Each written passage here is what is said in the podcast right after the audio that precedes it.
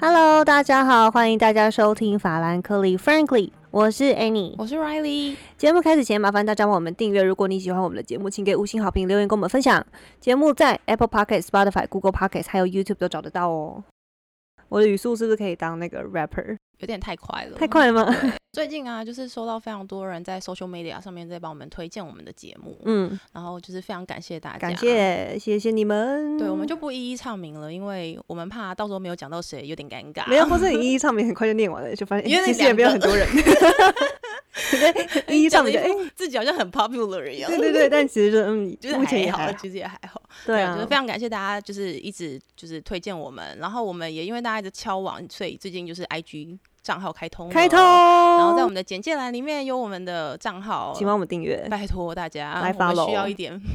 follow 鼓励啊，对啊， 没有啊，我们我们就是一天增加二十个人就好， 20一个哦个一个月吗就四百个嘞， 好难哦、哎没有，一个六百，因为我们算数两有个差。 因为因为我们俩这种佛系经营，这个真的有点难哦，。对啊，没有啦，没关系啊，这种事情就是随缘，就佛系做啊。对，所以如果大家愿意帮我们推荐，我们真的非常感谢，帮我们推荐给你的邻你的居。所有的你亲的朋所有的朋友，友就，可这以样就是其实这样就好了，我对啊们会非常非常感谢你们。然后如果让更多人听见我们的东西，然后也治愈到你们的，就是在生活中的一些会被治愈吗？因为我们都讲一些犯罪的剧情，然后他可能想说，哦，人被人被杀光，好治愈哦， 搞不好有人觉得这样很爽。太变态了吧？ 对啊，就是如果你们因为我们节目也觉得有得到一点娱乐的话， 就是留言跟我们分享。对啦，就娱是乐的部分对，。好，这个部分还是我们就随缘，要祷告。祷告哎、你有宗教信仰吗？有啦，其实我就是祷告。很广义的来讲，算算是勉强称得上是基督 徒对，可是我我不想要变成他们的一锅粥里面的老鼠屎。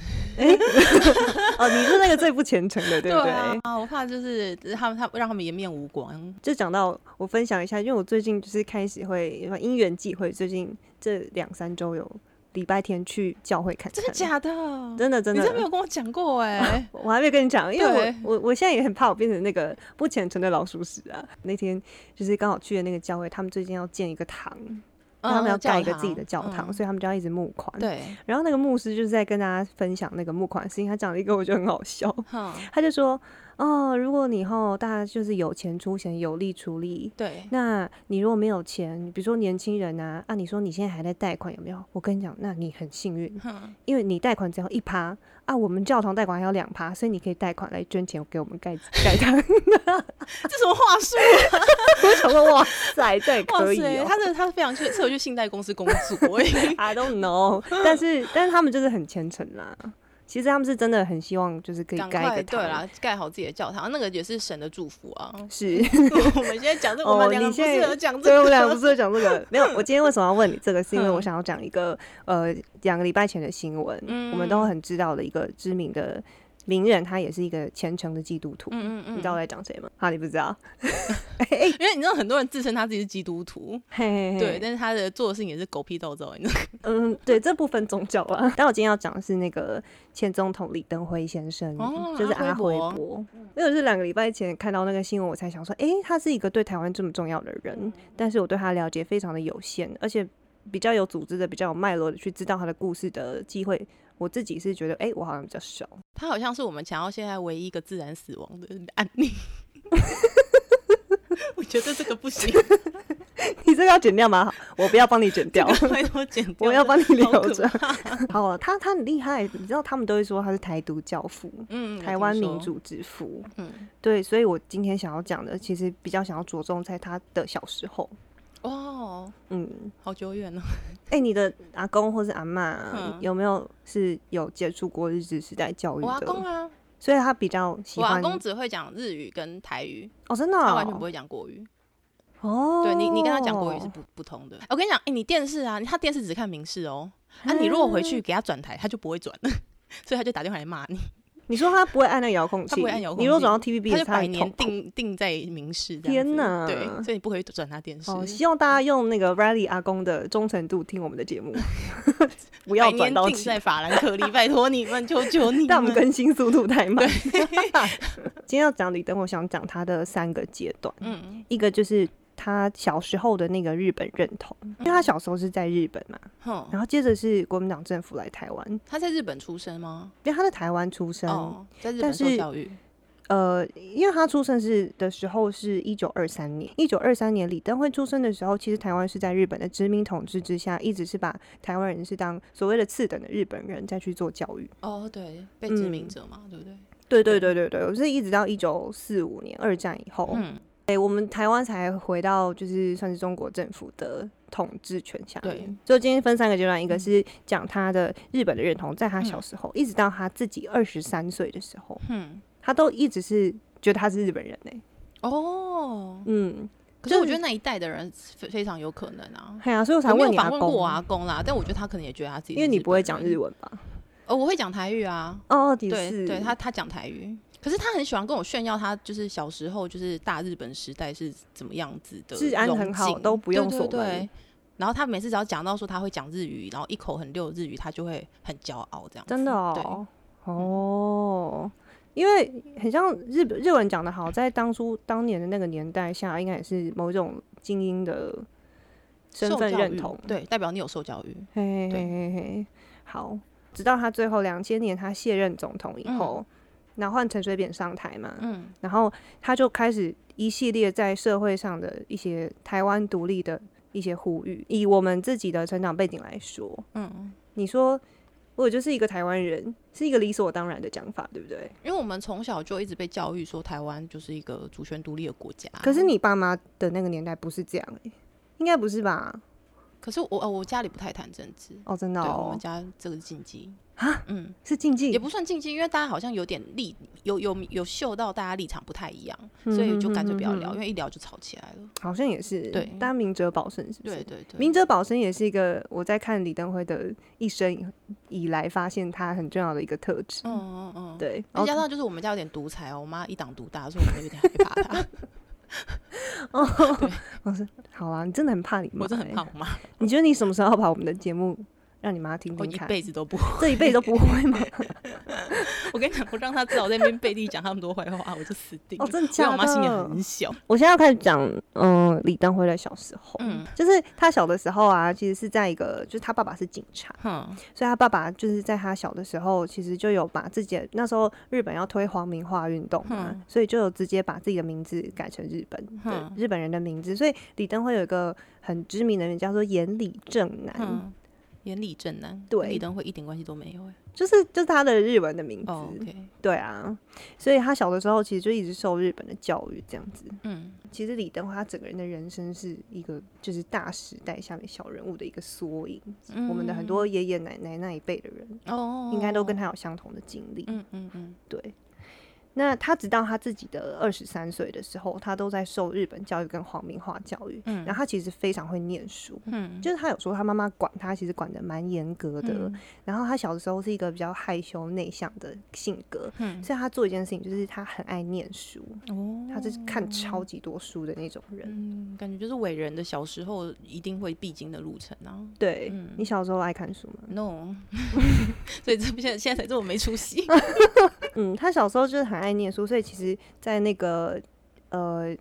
台湾人受到日本教育统治之下，他可以去京都大学念书，哦，很厉害啊。就是他念书念得非常好，嗯哦可是嗯嗯他会念得那么好，除了他自己害羞内向，然后他妈妈管很严，他本来就爱看书以外，嗯还有另外一个原因，就是台湾人其实那个时候在日本的统治之下，嗯你想要出人头地嗯是需要加倍努力的对。然后，所以李登辉小时候受的教育，加上他自己喜欢念的书，所以其实他小的时候呢，他是一个唯心论者，哦，唯心论者是什么？就是唯心的相就是唯物，哦，唯心主义啊，唯我物我思故主义。我在这个。对对对，就是嗯像笛卡尔讲的那个，嗯就是他想的东西比较玄，嗯然后抽象，嗯然后他觉得人的精神是最值得去探究的事情，嗯嗯嗯所以他嗯十几岁的时候，他就是一个很喜欢探索，呃，很喜欢思考生与死，还有人生的意义哇，的这样的一个少年。你应该不会跟他当朋友， 我绝对不会理他的。他跟我讲话就讲说，你想女说，人嗯，公公脑虾子米，空洞哎，摩西摩西， 掷地有声。对，就空空瓦空。嘎雷奈， 我听不懂哦。对，但他他是一个，这是一个关键点呢、欸嗯就我我我回去看才发现哦，因为他不是有个名言讲说“我不是我的我对，”，嗯，其实他这个是充满哲理的一句话，什么意思？他对于生死有一个自己的观点，嗯虽然看起来很抽象，嗯就这种对人生思考很抽象的事情，嗯好像没有什么实实际的用途。可是我自己的，还有包括很多我看到的文文章，就是写他人生的人都会讲说，就是因为他有这些思考，嗯，然后最后才会成就出他后来有一些高明的智慧、政治手腕，嗯还有一些哦毅力跟魄力。所以就讲到他很会念书，然后念念念念到京都大学。嗯然后他念到京都大学的时候，发生一个事情，就是那个时候日本的他们对外的那个战争嗯战事激烈，就是更冲突，嗯，所以他的大哥嗯有去参军，嗯想要成为就是日本军的一份子。嗯然后所以他大哥就也在那个战争当中。嗯，就是死死掉。嗯对，然后这个就是对李登辉来说是一个很生命当中很重大的一件事情。嗯，确实，就到了一九四五年，嗯然后日本战败以后呢，台湾就是被还给中国嘛。对，在文化上，他觉对得他其实是中国人。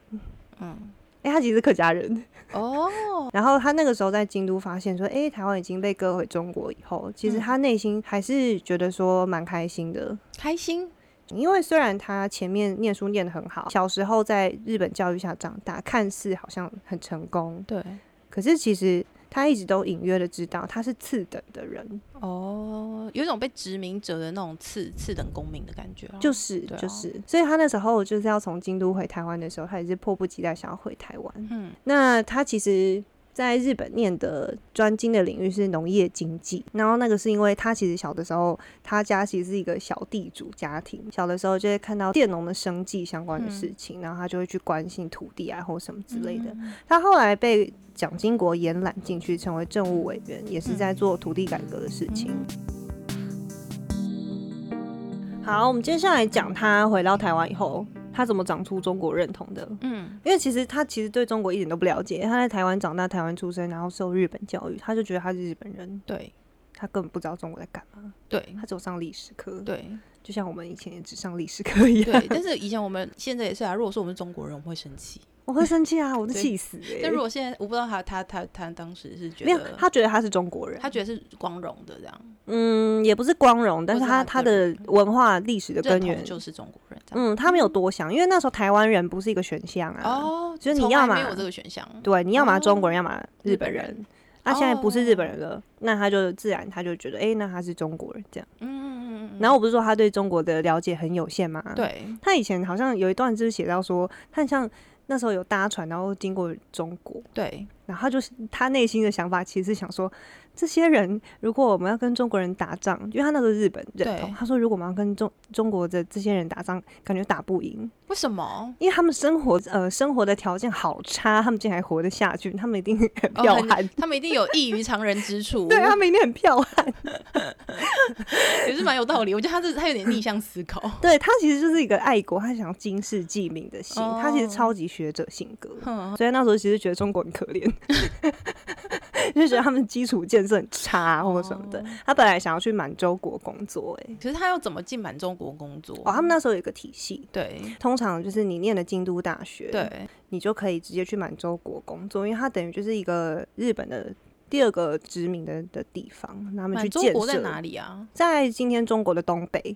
那个时候是日本的殖民对他们有地去占领那个地方，哦所以，那嗯他其实本来想要去满洲国为什工么作、啊欸呃，一方面是这个经济跟自己生涯选择的考量，嗯，然去后那边比较有钱，对不对了？哎、因为你看哦，他是台湾人嘛，对他念了一个京都大学的学位，他回到哦台湾啊，嗯他所有那种高官的位置，其实他当不了。他本来想当老师，可那时候在台湾只有日本人可以当老师，哦，你的身份就是不对，对，所以他其实他念农业经济也出于这种政治生职业生涯的考量，他嗯对就想说，哎、那他要去东去满洲国啊，嗯什么什么之类的。啊嗯，可是就是日本战败，所以这件事情就没有没有成，那他就回台湾。嗯嗯嗯但回台湾以后，他就是重新长一个中国的认同，直到发生一件事情，嗯，什么事？那时候国民政府来台。对，然后就是二二八。哦，那他到就是发生二二八事件的时嗯候，他其实包括所有当时的台湾人、嗯心中都会出现一个很冲突的感受，嗯就我以为我回到了对我好的一个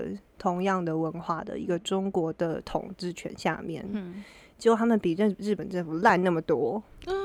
嗯，对啊，因为他们就是撤退来台湾啊，确实，他们那个时候也没有心要经营台湾这块，没有，他就有点像是他们他们家的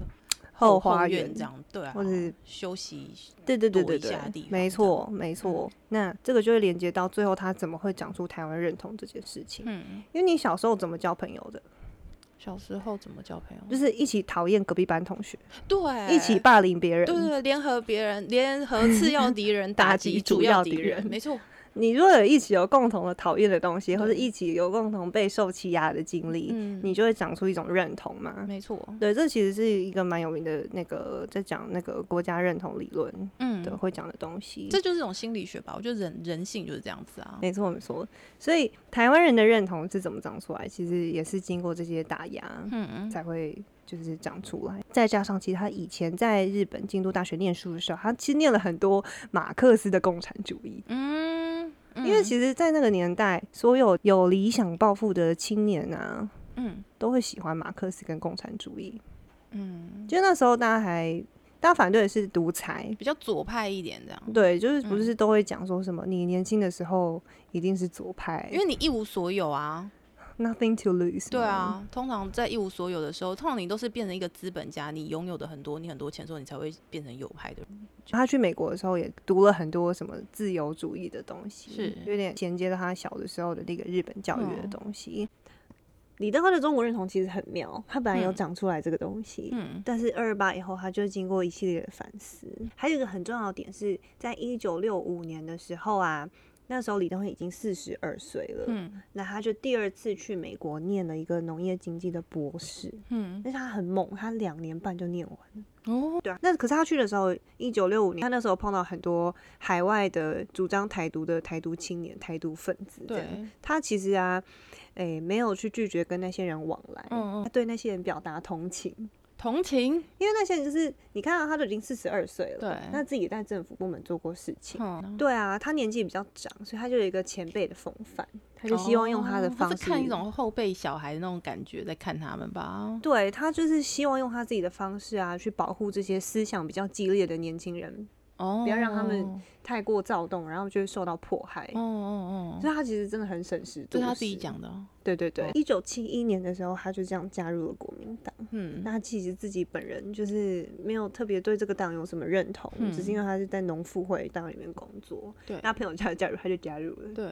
然后一九七二年，就隔一年发生了一件很重要的事情，哼就是那个时候美国的尼克森总统他就去访问了中国。哼，那对于在台湾的国民党政权来说，这就是一个很大的警讯，对因为已经在国际上，国民党政府在台湾已经被边缘对，化很了，弱势哦。很弱势的，所以他们的统治的这个主轴已经要改变。本来是对想要反攻大陆，对，可他们光是在台湾能不能呃站稳他们在台湾的这个统治权都已经岌岌可危。，对，所以他们就转变他们的政治的这个策略。嗯他蒋经国就是决定他的主轴要放在建设台湾，他就有一个没错政策叫“吹台青 哦，”，嗯，不是吹台金、吹啊，台 青，就是那个他们要重用台湾青年，然后把嗯台湾自己本土人扶植起来，然后以去讲说，哎、我们对这个土地本身啊有嗯，建设啊什么之类的。然后，所以其实李登辉是在这样的时代背景之下被延揽进去，他就是一个优秀的台湾本土的青年，青年。对而且他们有讲到说，李登辉其实不喜欢结党结派，他喜欢怎样单打独斗，是不是硬干？你没有单打独斗，嗯可是他可能就是自己一个人，比较喜欢独来独往，就是他不会轻易去在，因为他在政府里面工作嘛，哦嗯可是他不会轻易被隶属到什么小帮派里面。哦，蒋经国那时候就会觉得说，诶，那我把他拉进来，他就直接是我的人，嗯嗯嗯嗯嗯，他不是一个任何的帮派的东西，嗯嗯嗯，对，就所以是他跟他一个，跟他把他拉进去，他就是他的党派里的人啊，对啊，他就可以被他所用啊，所以他还是一样跟人家结党结派啦。嗯，探务实。 你现在要让他讲话，就是这种程度，是不是？因为如果你你看你想想看嘛，如果是你你是李登辉的话，嗯我的心态会是习龟挖短饼啊， 哪里有钱哪里去。 我哦只是换个方式讲，这很务实。 好，对，但是后来了就解是有一系列综合的因素，他就嗯还是进入了、这每个政治人物出来之前，他都说，哦，就是大家都说我不要碰政治 啊，然后我但是因为妈祖的召唤啊，哎然对后对对人民对的呼喊啊，所以我就哎哎是哎觉哎得决定要担下这样的重担啊。没错，对啊，每个都嘛有一段很感人肺腑的故事嘛。就是要讲出那种舍我其 谁，我对也啊不愿，意。对啊，但是真的是，如果不出来，没有人愿意你出就来。是个 superhero 的那种角呀色啊，我也不愿意。真的是哇我真塞，的是我也我也不愿意，我看不下去。然后，一九七二年这个崔台清政策出来以后，一九七三年开始十大建设，嗯然后李登辉变成政务委员以后，就做了很多相关的政策这样子。 嗯然后后来到了就是一系列发展，大家可能就比较熟悉了，他就嗯被重用嘛，然后一路这样蒸蒸蒸蒸升上嗯去这样子，后来当到副总统。嗯对，然后最重要的就是在一九八七年的时候，台湾就解除戒严了，在李登辉任内对发，生确。实，然后到一九九零年的时候，他就成为了台湾的第一任的民选总统。嗯。